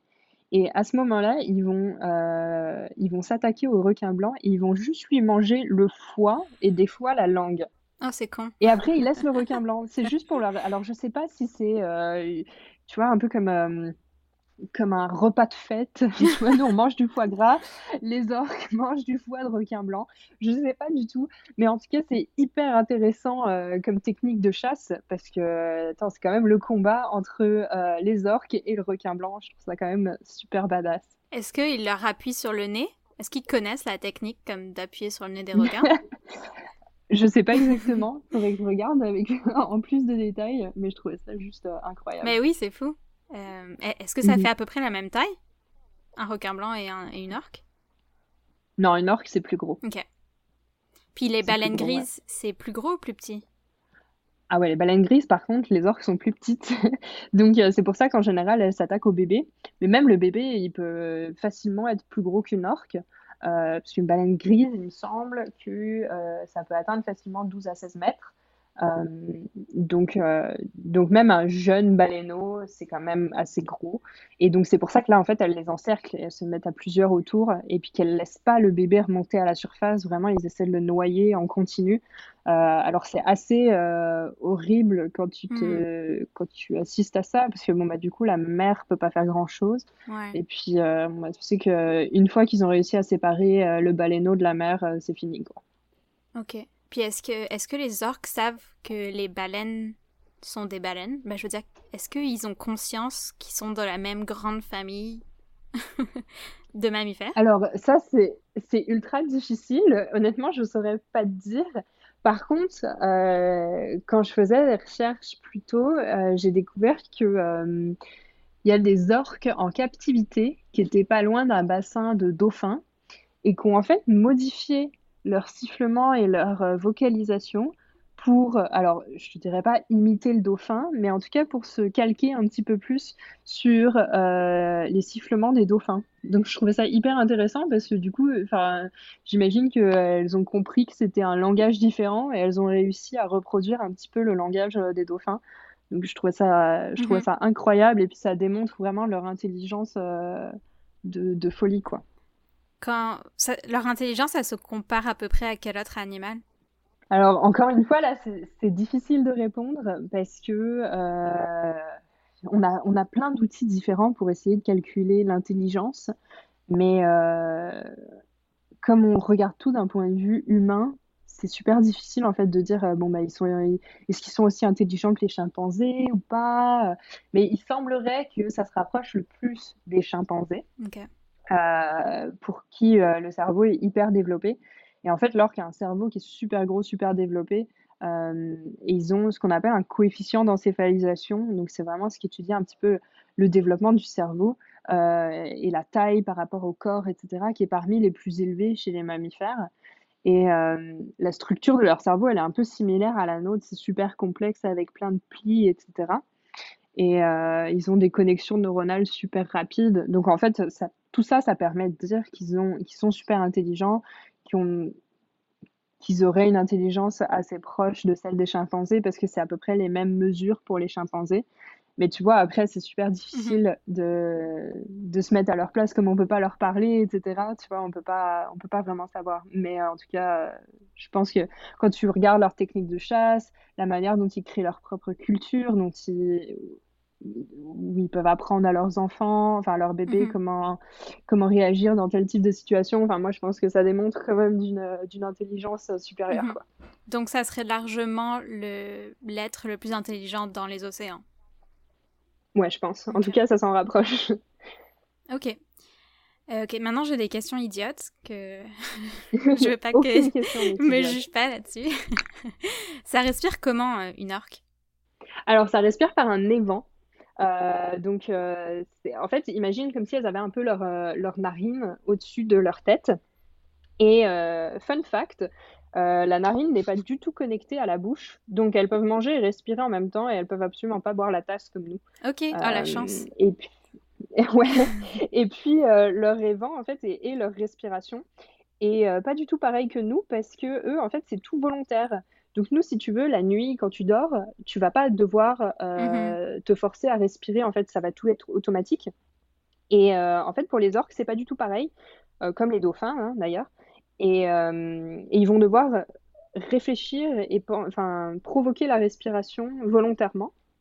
Et, et donc, c'est pour ça que d'ailleurs, une orque ou un dauphin ne peut pas se noyer, mais il va plutôt s'asphyxier parce qu'en fait, leur évent va rester fermé hmm. euh, sous l'eau. Et, euh, mais c'est juste qu'ils vont finir par manquer d'oxygène. Et, euh, et, donc voilà, c'est le petit fun fact sur, sur la respiration des cétacés. Puis ils respirent tous les combien de temps? Alors ça dépend, ça dépend des cétacés, ça dépend de si c'est des grands plongeurs ou pas. donc les orques en général, tu vois, si elles sont pas en train de faire des grosses plongées ou quoi, ça respire toutes les dizaines de secondes, quelques dizaines de secondes. Ah mais euh, après, tu as des. Ouais, ouais, bah, si elles se promènent et tout comme ça. Euh, ah, c'est vraiment souvent bah, C'est ça, je pense que 20, 30 secondes, sans problème. Si vraiment elles sont en train de se promener, etc., elles sont pas en train de, de faire euh, des activités de fou. Par contre, tu vois, dans certaines autres espèces, comme notamment la baleine à bec de Cuvier, là, récemment, ils ont vu que le, le, record, alors je sais pas si, j'ai pas envie de te dire des bêtises, mais il me semble que c'était quasi 4 heures qu'ils ont mesuré ça. Donc euh, là, tu vois, c'est des grosses championnes euh, de l'apnée. Mais euh, les orques de base, c'est pas des grosses championnes de l'apnée. elles plongent pas à des, des, profondeurs de folie où elles tiennent pas leur respiration pendant des heures. Elles ont d'autres skills qui sont pas mal. Quand tu as dit les quand elles sont pas en train de faire des activités, je, je sais pas pourquoi, mais mon cerveau a généré une image du Nord en train de tricoter. Puis maintenant, j'arrive pas, j'arrive pas à penser à autre chose. J'ai comme une orque en train de tricoter Franchement, dans mon cerveau. Si jamais il y a quelqu'un dans l'audience qui s'est dessiné, il pourrait peut-être essayer de nous faire une orque qui tricote, ce serait fabuleux. C'est une bonne idée. Euh, mais donc, elle, tricoterait avec quoi? Elle a des petites nageoires. Est-ce qu'ils ont des petites nageoires en avant? Non? Les orques, elles ont des nageoires pectorales, ouais, sur le côté. Mais Ok, euh, donc, ouais, donc ça serait possible. pourquoi pas, pourquoi pas. Ok, ok, ma question que j'ai, bah, qui- c'est une question pipi caca. J'ai plusieurs questions pipi caca. Donne-moi tes questions, Euh, pipi caca.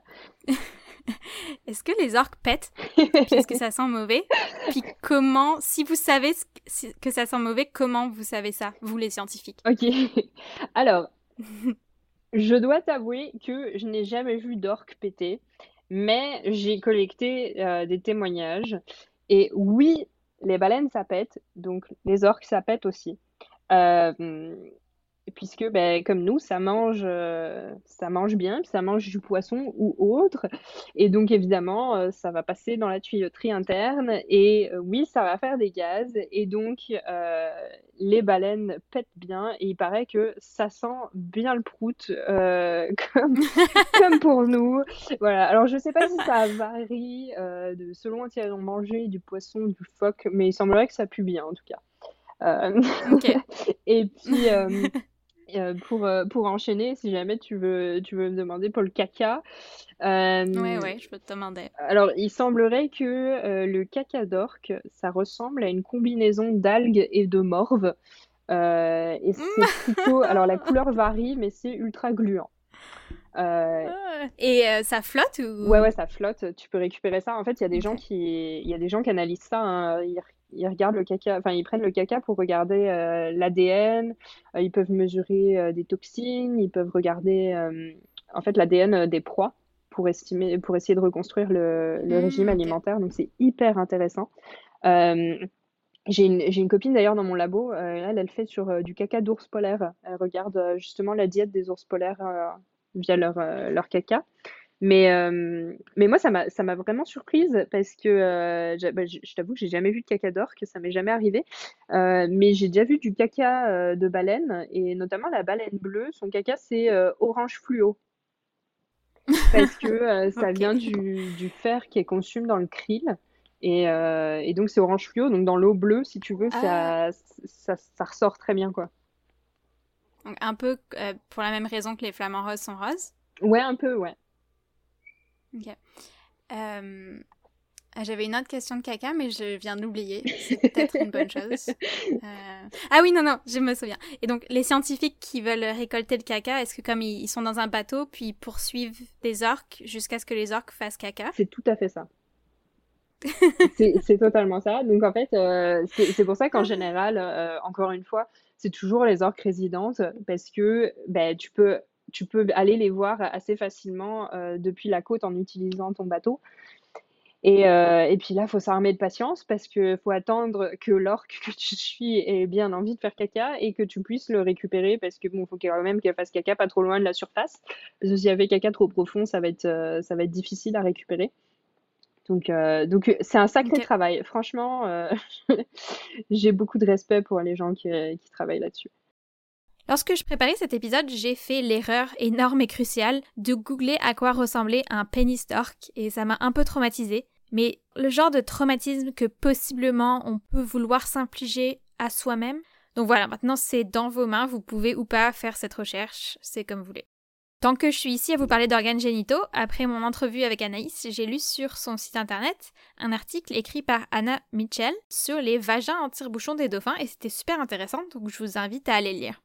J'avais une question euh, que j'ai oublié de te poser sur les expéditions. Bah, les Mhm. expéditions, je sais pas comment ça s'appelle, vos, ouais, euh, vos sorties terrain, mettons. Ouais.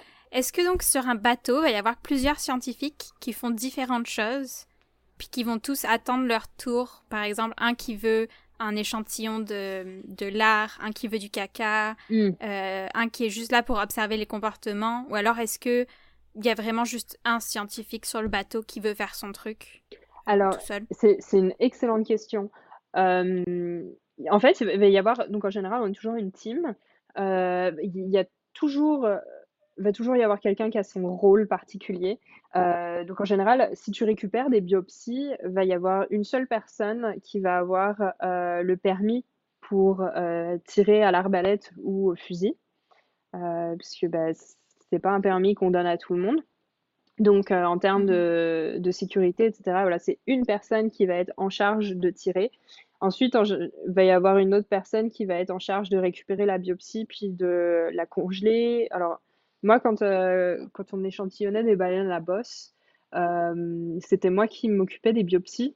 Donc, je les sortais des tubes. Ensuite, il fallait tout de suite les couper en différents morceaux parce qu'en fait,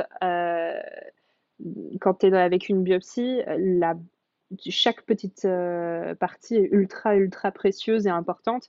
Et en fait, avec une biopsie, c'est marrant parce que je parlais avec une collègue euh, plus tôt dans la journée. Une biopsie, tu peux faire cinq études différentes.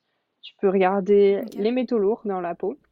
Tu peux regarder les isotopes stables. C'est un outil qui va nous permettre de regarder, enfin, d'étudier le régime alimentaire. Ça, c'est aussi dans la peau. Ensuite, dans l'interface entre la peau et le lard, c'est là où tu as l'ADN. Donc, tu vas pouvoir faire une analyse ADN. Et ensuite, le lard, tu peux faire deux types d'analyses. Tu peux regarder les acides gras, donc euh, tout ce qui est la composition en lipides. Donc ça, ça va t'aider à reconstruire le régime alimentaire aussi. Et tu peux regarder les contaminants que moi j'étudie, donc les pesticides et les, produits chimiques qui se, qui se mélangent avec les lipides. Et donc en fait, voilà, c'est ça. Avec une biopsie, tu peux faire cinq types d'études.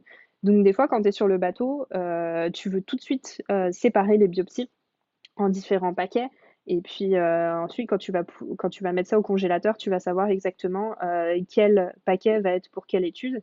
Et puis, en général, la personne qui va collecter les, les, échantillons, elle va pas faire toutes les analyses parce que c'est beaucoup d'analyses différentes, puis c'est beaucoup, beaucoup de travail. Donc, c'est pour ça que tu as des collaborations entre scientifiques, qu'elles soient internationales ou non. Et tu vas envoyer un type euh, d'échantillon à une équipe qui va faire notamment, je sais pas, par exemple, euh, euh, les métaux lourds dans la peau. Ensuite, tu vas envoyer ton, interface, ton interface entre la peau et le gras, tu vas l'envoyer à une équipe qui va faire plus du travail d'ADN, etc. Donc, donc ça, c'est vraiment, sur le bateau, il va y avoir une personne qui va être en charge de récupérer la biopsie, mais après, ça va servir à plein, plein de monde. Et euh, va, va, toujours y avoir en général une personne qui va être euh, un peu le paparazzi de la sortie, qui va vraiment prendre toutes les photos. Parce que quand on prend euh, un échantillon de biopsie, en général, on prend une photo en même temps de l'animal qu'on a biopsié. Parce mhm. que après, si on a un catalogue, ça va nous permettre euh, de pouvoir savoir exactement quel orque on a biopsié. Et puis, euh, si c'est un mâle, une femelle, tu vois, si on a réussi à avoir un, petit peu un, suivi à long terme de la population, on va pouvoir savoir exactement, ah bah tiens, on l'a vu à tel, à tel endroit, mhm. elle faisait ci, elle faisait ça, etc. Donc, tu as toujours quelqu'un voilà, qui est en train de prendre des photos et idéalement, tu as quelqu'un qui est en train de, de prendre des données sur euh, bah, qu'est-ce qu'elles faisaient les orques, comment est-ce qu'elles ont réagi, etc., euh, etc. Parce qu'en fait, tout ça, c'est des informations qu'on va stocker, mais après, ça peut être super intéressant parce que, imagine, euh, on est en train de, je sais pas, faire, on a des résultats de fou, et ben on va pouvoir retourner, regarder toutes ces informations qu'on a prises en mer, et puis mmh se dire, ah oui, bon, bah ok, bah ça, ça, ça c'est logique parce qu'on a vu les orques, elles faisaient ci à ce moment-là, etc., tu vois. Donc euh, c'est toujours un travail de fou euh, sur le bateau et puis il euh, faut vraiment être super super concentré. C'est vraiment c'est un travail de rêve, mais c'est ultra ultra pesant non seulement sur le point physique mais aussi psychologique parce que tu dois toujours être totalement concentré et puis physique. Bon bah quand tu te retrouves avec des conditions en mer un petit peu horribles, moi je me rappelle j'ai dû j'ai dû couper des biopsies avec euh, qu'on nettoyait, on nettoyait les, les, outils avec de l'alcool à 70%. Et j'étais dans le, la, la cuisine du bateau, donc euh, sous le, enfin dans le bateau mhm. même. Et il y avait une houle de fou. Et je sentais l'alcool à 70%, j'étais ah, je vais vomir, j'en peux plus, je, suis au bout, tu vois. Et pourtant, j'ai pas le mal de mer, tu vois, mais là, le bateau qui bougeait à fond avec les effluves d'alcool, c'était impossible. Donc, tu vois, c'est vraiment. Euh, mais, mais chaque, chaque personne a un rôle essentiel dans les, dans les expéditions et, euh, et c'est ça qui est cool parce qu'après, on, on, met toutes nos infos ensemble et puis c'est comme ça qu'on peut avoir des bons papiers et des bonnes études, quoi. Ok, super. Ok, j'ai juste des questions de conclusion. Ma mhm. première, ça serait est-ce qu'il y a des mythes sur les orques que tu aimerais déconstruire euh, Déconstruire. alors, un en particulier, euh, c'est pour tous les gens qui ont potentiellement peur des orques. Euh, les orques, elles vont jamais vous attaquer dans la nature. Ça n'est jamais arrivé. elles sont suffisamment intelligentes pour savoir qu'il ne faut pas s'attaquer aux humains. Alors, il y a eu des attaques qui étaient en captivité, où les orques, on a prouvé par la suite qu'elles étaient psychologiquement instables, mais dans la nature, jamais une orque va vous attaquer. Ok. Qu'est-ce que tu penses de la représentation des orques à la télé et dans les films? Ah. Euh, alors, je pense qu'il y, a un petit problème. Euh, je pense qu'il y a une ligne fine entre euh, l'anthropomorphisme et ce qui se passe vraiment. Tu vois, je sais que les gens veulent, enfin, les, les médias veulent intéresser les gens aux orques, mais il faut que les médias arrêtent de représenter les orques comme des humains. Tu vois ce que je veux dire? Genre dire, ah, bah, alors qu'elle est triste, alors qu'elle est contente, etc. Parce que je, trouve ça un peu. Euh, ça, ça, c'est un des trucs qui m'énerve un petit peu, tu vois. Euh, mais bon, c'est. Ouais, c'est ce que c'est ce que je changerais dans la représentation des orques à la télé. Et puis après, euh, bon, sinon pour le reste, je trouve que voilà, si tu regardes des documentaires de la BBC, ça reste quand même super proche de la réalité. Bon, alors les orques sont un peu euh, représentés comme les grands méchants des océans. Bon, bah voilà, tout le monde mange mhm. euh, tout le monde, tu vois, c'est la chaîne alimentaire, c'est le cycle de la vie. Moi, je trouve pas particulièrement que. Mais après, encore une fois, voilà, je, pense que. Il y a tellement de gens qui sont fans des orques que. Euh, je pense pas que ce soit néfaste à la réputation des orques de les voir chasser des, des, bébés baleines, tu vois. Ouais, bah, c'est la réalité. Quoi. Ouais, c'est ça. Mais par contre, quand tu dis euh, euh, attribuer des émotions humaines aux orques. Mhm. Par exemple, quand on parle des orques qui sont en captivité, à SeaWorld, puis tout ça. Euh, Alors là, dans ce cas-là, dans ce cas-là, c'est même pas.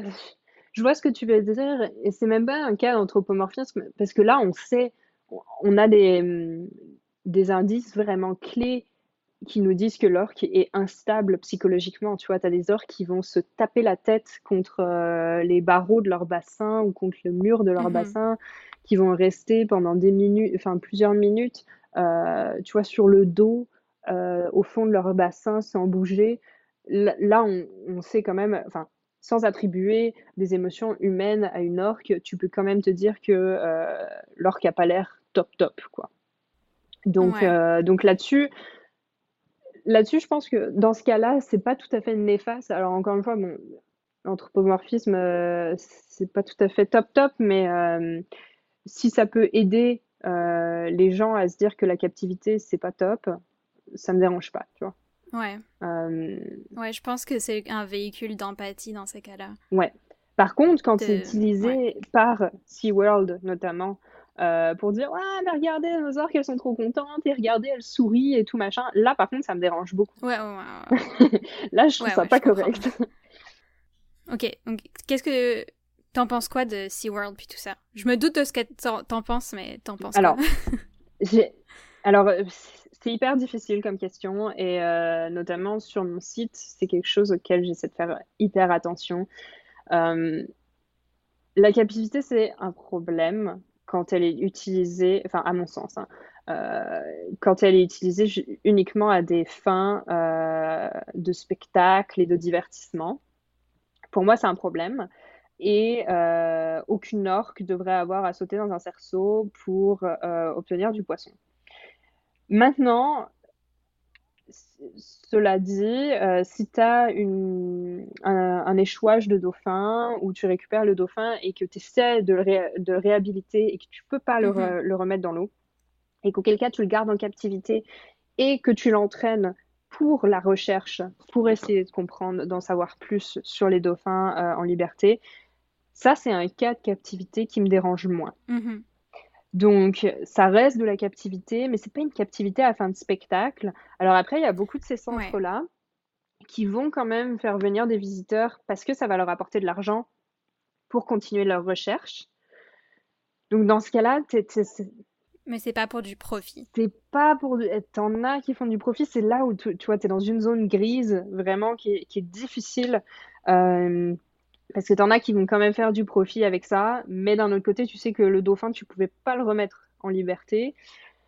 Et puis qu'il aide à la recherche. Alors, est-ce que c'est correct? Est-ce que c'est pas correct? Tu vois, c'est tout un débat. Mais moi, j'aurais tendance à dire que dans le cas où voilà, la réhabilitation était pas possible et que ça aide à la recherche et qu'on n'est pas en train de faire sauter le dauphin dans un cerceau, pour moi, ça reste OK. Ok. Mais euh, Donc, après, ouais, voilà, tout ce qui est, tout ce qui est SeaWorld, euh, faire sauter les dauphins. Alors après, il y a eu un avantage à la captivité, je pense, euh, et ça me plaît pas de le dire, mais je pense que ça a sensibilisé beaucoup, beaucoup de gens à la vie marine, les mammifères marins. Ça a intéressé énormément de personnes. Voilà, ils, sont- ils ont vu un dauphin sauter à SeaWorld, ils se sont intéressés aux dauphins, et ensuite, ils ont décidé d'aller voir des dauphins en liberté dans ce cas-là, et puis de s'intéresser peut-être un petit peu plus aux problèmes euh, dans les océans, etc. Dans ce cas-là, ça peut être, euh, ça peut être bénéfique, tu vois, la, Ouais. captivité. Mais en tout cas, enfin, en même temps, ouais. S'il n'y avait pas eu ça, il y aurait eu autre chose de sûrement Totalement. c'est pour ça que, voilà, c'est ouais, c'est la- c'est vraiment compliqué la captivité. Mais j'aurais tendance à dire que non, je ne suis pas pro captivité. Ok. Ok. euh, J'ai une question que, que mon copain voulait que je te pose. Oui. Est-ce que, donc dans le film Free Willy, euh, Mhm. qui est quoi, Sauver Willy en français, Sauver Willy, ouais. que, que j'ai pas vu depuis 20 ans, donc je m'en souviens pas, mais je sais que l'orque fait un bond géant, Ouais. et mon copain voulait savoir, est-ce que ça serait possible de faire un bond aussi grand dans la vraie vie? Non, ce serait pas possible, je pense pas. Euh, d'ailleurs, c'est pour ça que, d'ailleurs, j'ai cringe à mort quand j'ai revu euh, le film parce que le CGI est tellement mauvais que tu vois, c'est pas, c'est c'est tout en image de synthèse. Euh, non, je pense pas que c'est possible. C'est vraiment un gros saut. Les orques peuvent sauter, hein, mais c'est, c'est, défie pas la gravité non plus là. C'est quand même des grosses bêtes qui font plusieurs tonnes, euh, qui sortent de l'eau en plus. euh, où elles pèsent encore plus lourd, tu vois, non, je pense que c'est complètement, complètement impossible. Mais en tout cas, pour le C'est film, drôle c'était parce que. quand, quand j'ai vu ce film, quand j'étais toute petite, je me souviens pas d'avoir détecté que c'était faux, mais en même temps, Mais tu moi je non devais plus. avoir 5 ans, donc... euh, Moi non plus, j'avais pas vu, mais tu sais, c'est comme euh, quand tu regardes un vieux film des années 80, tu... au début, personne captait, puis quand tu le regardes plusieurs années après, t'es là, ouais, non, mais le CGI est quand même vraiment mal vieilli. Ah bah là, c'est... bah ouais, à l'ép- à l'époque, c'était au top. C'est ça. Mais là, non, non, je te jure, si tu revois la scène, c'est hyper cringe. Ok, je vais aller regarder ça sur Google. J'ai comme une, une envie urgente de, de revoir ça. Ça marche. La baleine qui jouait Willy dans le film de 1993 s'appelait Keiko. C'était un mâle originaire d'Islande qui a vécu en captivité au Canada puis au Mexique. Après le film, le public s'est mobilisé pour que Keiko soit remis en liberté comme dans le film, et il fut donc entraîné pour la survie en liberté et libéré progressivement à partir de 1998, après avoir été transporté par avion des États-Unis jusqu'à l'Islande.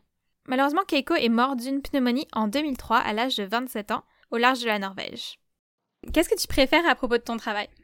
Alors, ce que je préfère, c'est vraiment ben, me rappeler euh, de ce pourquoi je travaille et puis me rappeler vraiment que... Parce que tu vois, quand, je suis au labo et que je me, je me ramasse avec un petit bout de gras qui me fait une phalange, je me dis, ouais, bon, quand même, c'est un bout de gras. Puis après, je me rappelle quand même que c'est un bout de gras qui vient d'une belle orque qui nageait en liberté en Mhm. Islande et je me dis, ok, c'est bon, ça me dérange pas, je peux passer ma journée, je suis fatiguée, mais c'est pas grave, c'est pour les orques. Et euh, ça, je trouve que c'est quand même, euh, c'est quand même génial. Et puis après, euh, pré-Covid, euh, la partie que je préférais sur mon travail, c'était vraiment pouvoir voyager partout, faire des conférences, rencontrer d'autres scientifiques. Ça, c'était vraiment une partie géniale de ma vie d'avant Covid. Ok. Puis c'est quoi que t'aimes le moins? Ou quelque chose que tu Euh, détestes vraiment? Quelque chose que je déteste vraiment, c'est, euh, oh, je dirais toute la partie administrative bullshit euh, du doctorat.